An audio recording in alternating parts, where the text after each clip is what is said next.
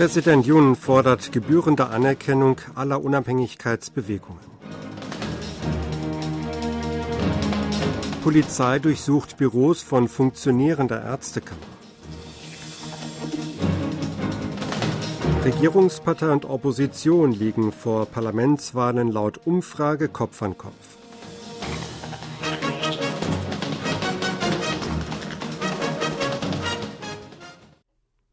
Präsident Yun Song-yeol hat betont, dass der Stellenwert aller Unabhängigkeitsbewegungen gebührend gewürdigt werden müsse. Ihre Geschichte sollte von Generation zu Generation richtig weitergegeben werden, sagte Yun bei einer Zeremonie zum 105. Jahrestag der Unabhängigkeitsbewegung des 1. März am Freitag in der Yugwanson-Gedenkhalle in Seoul. Die koreanische Unabhängigkeitserklärung von 1919 habe Japan deutlich gemacht, dass die Unabhängigkeit Koreas ein Weg zum Wohlstand für beide Länder sein würde und dass man eine neue Welt auf der Grundlage von Verständnis und Empathie schaffen sollte. Zurzeit seien Korea und Japan dabei, die schmerzhafte Vergangenheit zu überwinden und sich gemeinsam auf eine neue Welt zuzubewegen. Die Sicherheitskooperation zwischen beiden Ländern gegen die Bedrohung durch Nordkoreas Atomwaffen und Raketen sei weiter verstärkt worden. Mit Blick auf das nordkoreanische Regime wies er darauf hin, dass Nordkorea jüngst Südkorea zu seinem Feindstaat Nummer eins und unveränderlichen Hauptfeind erklärt hatte. Dies sei wirklich bedauerlich. Die Bemühungen der Südkoreaner um die Wiedervereinigung müssten zu einem Licht der Hoffnung für die Menschen in Nordkorea werden, hieß es weiter. Die Internationale Arbeitsorganisation ILO hat sich besorgt über fehlende konkrete Maßnahmen der japanischen Regierung zur Lösung der Trostfrauen- und Zwangsarbeiterfrage geäußert. Diese Sorge äußerte ein Expertenausschuss der ILO in einem Bericht. Diesen machten die südkoreanischen Gewerkschaftsdachverbände FKTU und KCTU am Freitag zum 105. Jahrestag der Unabhängigkeitsbewegung des 1. März bekannt. In dem Bericht vom 9. Februar hieß es zum ILO-Übereinkommen Nummer 29, dass die japanische Regierung seit 2018 in der Frage keine konkreten Schritte unternommen hat. Tokio wurde aufgefordert, den Erwartungen der Opfer rasch gerecht zu werden, denn die Zahl der Überlebenden sinke aufgrund deren hohen Alters.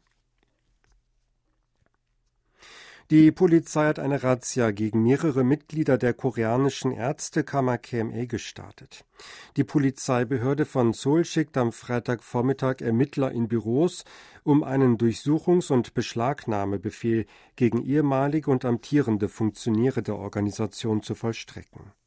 Das Gesundheitsministerium hat am 27. Februar fünf Personen, darunter den Krisenchef von KMA Kim Taek-u, wegen des Vorwurfs von Verstößen gegen das Medizinrecht und das Strafrecht bei der Polizei angezeigt. Das Ministerium wirft ihnen vor, Assistenzärzte zu kollektivem Handeln angestiftet und Beihilfe geleistet zu haben, indem sie sich für eine Massenkündigung ausgesprochen und dies rechtlich unterstützt hätten. Damit hätten sie die Arbeit der Lehrkrankenhäuser, an denen die Ärzte in Ausbildung beschäftigt seien, behindert. Die von der Regierung gesetzte Frist für die Rückkehr von Assistenzärzten zur Arbeit lief am Donnerstag ab. Daher teilte die Regierung mit, dass ab März die Aussetzung von Approbationen und rechtliche Verfahren gegen diejenigen, die nicht zur Arbeit erscheinen, unvermeidlich seien. 40 Tage vor den Parlamentswahlen zeichnet sich ein Kopf-an-Kopf-Rennen der beiden großen Parteien ab. Das ergab eine Umfrage von KBS. 39 Prozent der 3003 befragten Wahlberechtigten wollen die Regierungspartei Macht des Volkes PPP wählen, während 36 Prozent die größte Oppositionspartei Minjo unterstützen. Das Konfidenzniveau wird mit 95 Prozent angegeben, die Fehlerquote mit plus minus 1,8 Prozent. In der Hauptstadt Seoul kommt die regierende PPP auf 10 Prozentpunkte mehr Zustimmung als die oppositionelle Minju-Partei. Die Minju-Partei wird überwiegend von Wählern in ihren 40ern unterstützt, während sich Menschen in ihren 60ern und 70ern mehrheitlich auf die Seite der Regierungspartei stellen.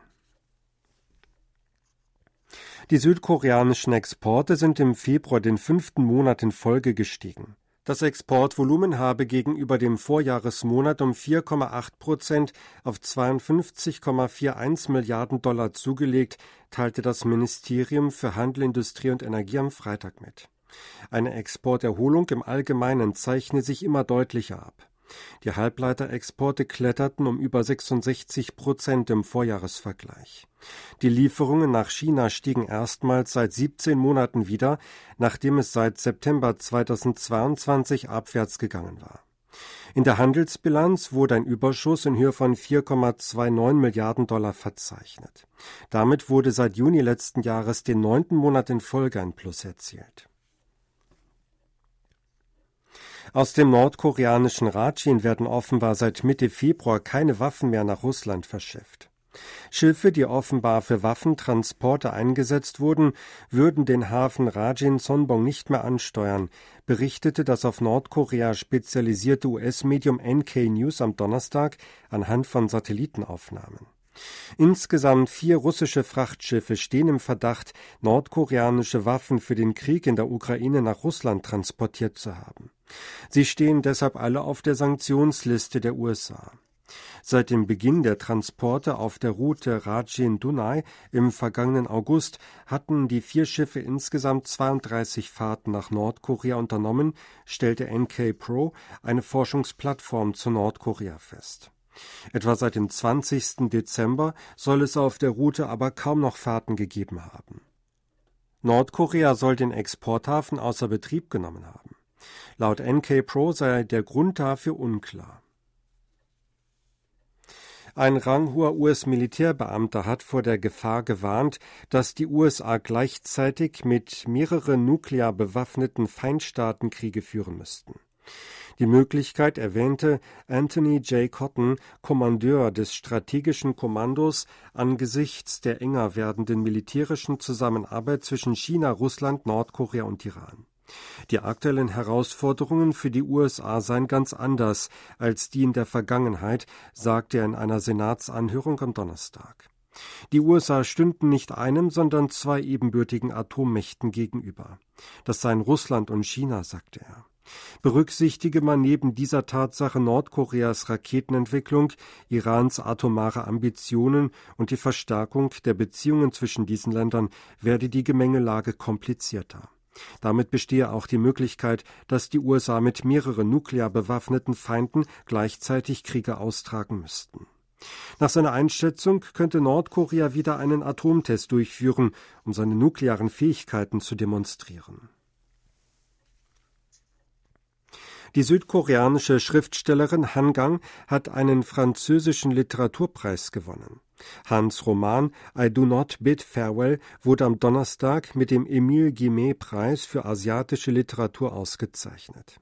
Die Jury begründet in einer zuvor verteilten Mitteilung die Entscheidung mit Hans zurückhaltender Ausdrucksweise und der Universalität der Themen. I Do Not Bid Farewell schildert die Tragödie des Jeju-Aufstands auf der Insel Jeju 1948 aus der Perspektive von drei Frauen. Die französische Übersetzung Impossible Adieu erschien im vergangenen August. Der Roman wurde im November mit dem Prix Médicis für ausländische Literatur ausgezeichnet. Dieser zählt zu den vier wichtigsten Literaturpreisen in Frankreich. Sie hörten aktuelle Meldungen aus Seoul gesprochen von Sebastian Ratzer.